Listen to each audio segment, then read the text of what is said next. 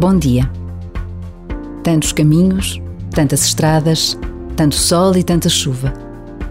Noites mal dormidas, pés inchados e doridos. Tempos de silêncio, tempos de oração. Momentos de pausa em que mãos amigas hão de comer, tratam das feridas, animam a caminhada. Quantos de nós não nos revemos nesta condição de peregrinos de Fátima?